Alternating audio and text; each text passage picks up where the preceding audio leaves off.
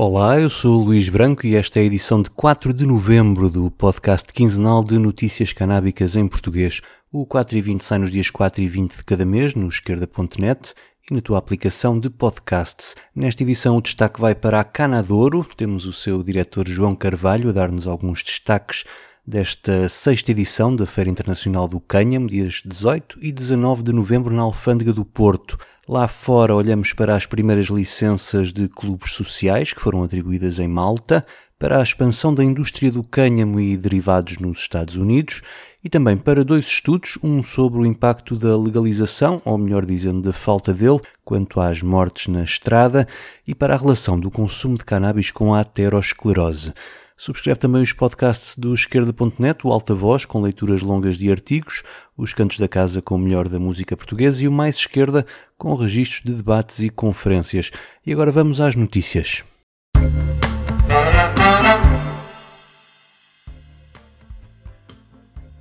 É já nos dias 18 e 19 deste mês que a Canadouro regressa à Alfândega do Porto para a sexta edição desta Feira Internacional do Cânhamo, que é o ponto de encontro anual da cultura canábica em Portugal. O 4 e 20 esteve à conversa com o diretor da Canadouro, que há poucas semanas viu partir o outro fundador da iniciativa e da empresa Planeta Sensi. João Carvalho diz que esta edição será também de homenagem a Alberto Pires. A sexta edição da feira hum, é uma edição especial, uma edição que vai abrir portas com um grande sentimento de perda porque, como alguns e se calhar muitos saberão, o Alberto Pires, cofundador eh, da, da Canadouro, faleceu num trágico acidente rodoviário no passado dia 15 de setembro. Portanto, esta edição será uma homenagem a esta figura, de certa maneira, incontornável da cena canábica portuguesa, um empresário, um amigo que abraçou a cannabis a nível pessoal e familiar. E, portanto, é uma edição especial eh, em que eh, pouco, muitos seremos poucos para homenagear o Alberto e para fazer com que o movimento canábico em Portugal se torne ainda mais forte. Na programação da Canadouro voltam a destacar-se as várias conferências ao longo do fim de semana.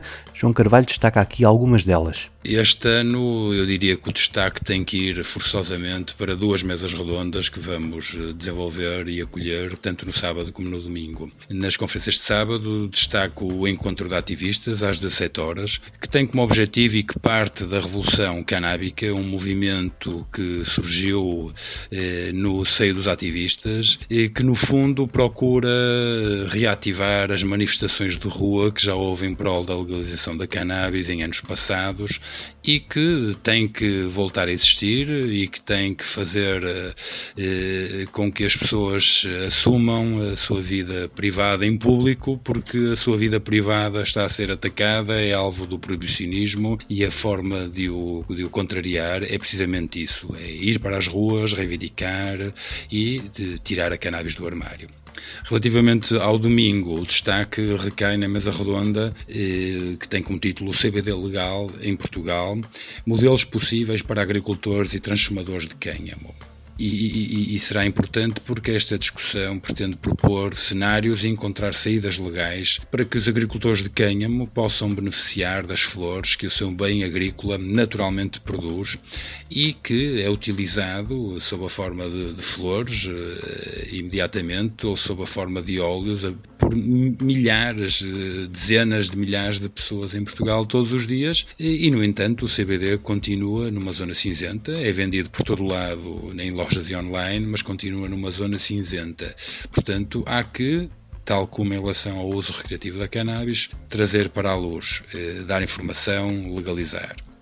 Além das conferências, há como sempre dezenas de expositores a visitar nesta Feira Internacional do Cânhamo, mas há também outras surpresas para os visitantes que regressam os que lá estarão pela primeira vez, como nos conta João Carvalho. Relativamente a novidades que os visitantes eh, possam encontrar e vão de certeza encontrar na Canadouro sexta edição, tenho que destacar eh, a existência de um novo edifício nas instalações da Alfândega do Porto, onde será, estará instalado um palco com atuações musicais ao longo do dia de sábado e de domingo. E no sábado teremos, pela primeira vez, dentro da feira, uma extensão da componente musical lúdica de, das 20 horas, hora que a feira, a zona comercial, fecha até às 23, e vamos acolher um pocket show do, do, do artista brasileiro Freud, que é trazido pelo nosso main sponsor, a XX1 Farm. E, e temos a destacar esta presença e queremos eh, eh, também evidenciar que a comunidade canábica brasileira em Portugal eh, representa, tem já grande representatividade, tem-nos dado mostras da sua capacidade reivindicativa, organizativa e, portanto, será uma festa dentro de uma festa onde se pretende a inclusão, a liberdade individual, ou não fosse, ou não fosse a cannabis um, um elo de ligação entre todos os povos, sem distinção de idades, crenças, orientações, etc, etc. Com a cannabis não há guerra, há paz. Obrigado, Luís, um abraço. Então já sabem, ponham na vossa agenda 18 e 19 de novembro na Alfândega do Porto. Os bilhetes para a Canador podem ser comprados à entrada ou desde já em canador.pt.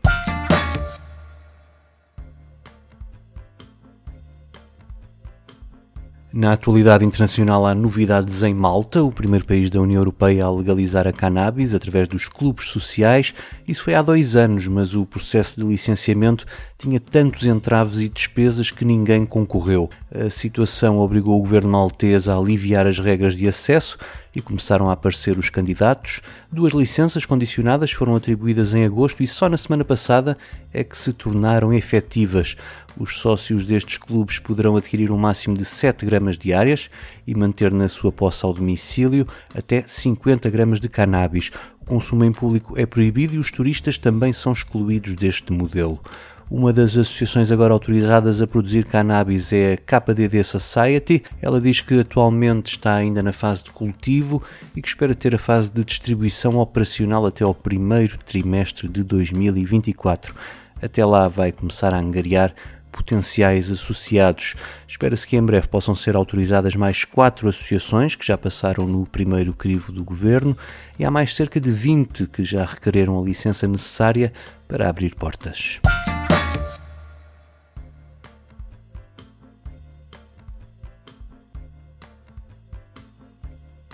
Nos Estados Unidos, mesmo sem uma regulação federal que dê segurança ao setor, as receitas da indústria do cânhamo e seus derivados, como o CBD, já ultrapassaram as de todo o mercado global da cannabis para uso médico e recreativo no conjunto dos estados que a legalizaram. Os números dizem respeito a 2022 e foram calculados pela consultora Whitney Economics num estudo sobre a evolução desta indústria que viu as colheitas legalizadas em 2018. O relatório agora publicado. Diz que a indústria faturou mais de 28 mil milhões de dólares em vendas no ano passado, isto apesar dos obstáculos de que se queixam as empresas do setor quanto à regulação, em especial dos produtos com canabidiol. Além de ultrapassarem as vendas da cannabis legal, o conjunto da indústria do cânhamo faturou praticamente o mesmo do setor das cervejas artesanais nos Estados Unidos. O relatório diz ainda que a indústria do cânhamo emprega hoje cerca de 328 mil trabalhadores e o seu impacto total na economia norte-americana é de cerca de 79 mil milhões de dólares, com as receitas fiscais das vendas para os Estados a rondarem os 1.500 milhões de dólares. Os autores do estudo apontam o dedo às grandes empresas da cannabis, do mercado regulado, por dificultarem a vida à indústria do cânhamo, embora faturem centenas de milhões a vender produtos derivados do cânhamo. E dizem que esta indústria pode crescer muito mais se as autoridades federais permitissem que os produtos com CBD possam ser vendidos como suplementos dietéticos ou artigos alimentares.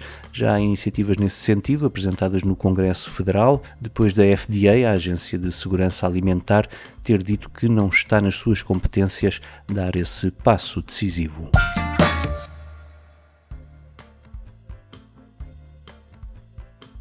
A influência da legalização da cannabis na segurança rodoviária é um tema que continua a dar pano para mangas. A agência de notícias Quartz foi analisar as tendências das mortes na estrada em quatro estados norte-americanos entre 2016 e 2019. Nos quatro estados com cannabis legal, neste caso eram a Califórnia, o Maine, Massachusetts e o Nevada, e compará-lo com outros cinco estados, o Idaho, Kansas, Indiana, Nebraska e Wyoming. Os dados relativos a 2020 e 2021 não foram tidos em conta, porque apesar das restrições da pandemia, houve um aumento anómalo de 19% nas mortes na estrada em todo o país. A conclusão é que chegaram é que nos estados que legalizaram houve em média uma queda de 12% nas mortes na estrada nos três anos que se seguiram à legalização.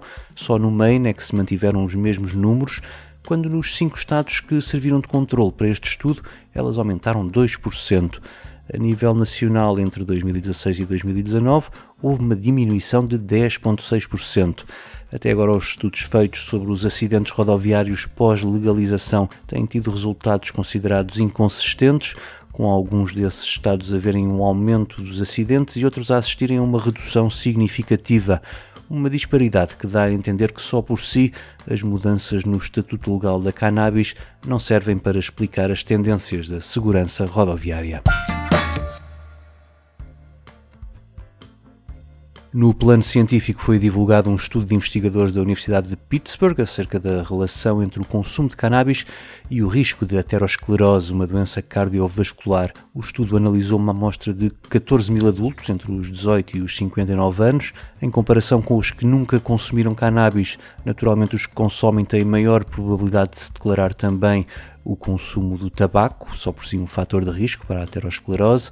Apesar disso, os consumidores da cannabis não apresentam um maior risco para contrair a doença do que os que nunca consumiram. Uma conclusão que vai em linha com a de estudos anteriores. Os investigadores dizem também que os consumidores de cannabis apresentaram menor probabilidade do que os restantes de virem a sofrer de diabetes ou obesidade, coisa que também já se sabia através de estudos feitos no passado.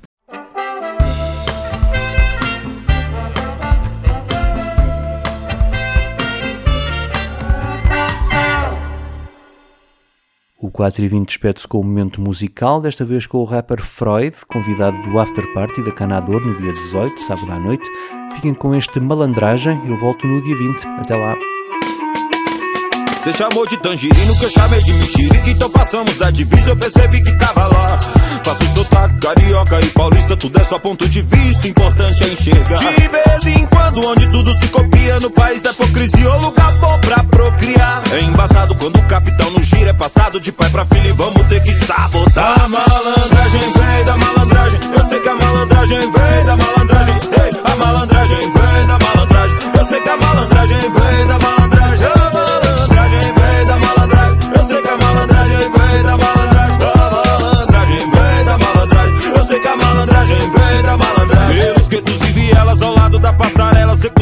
passar reto, mas cê tem que reparar. Um aglomerado de casa em cima de casa, onde nenhum desses homens de família quer morar. E descontente com a situação da gente, contrata linha de frente, caçador de favelado.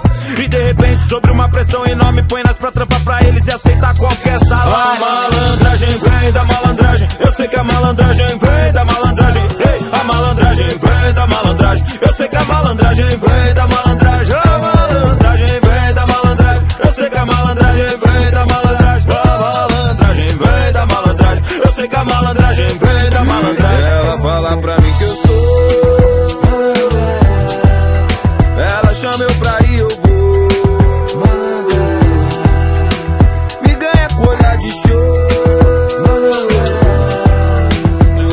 malandro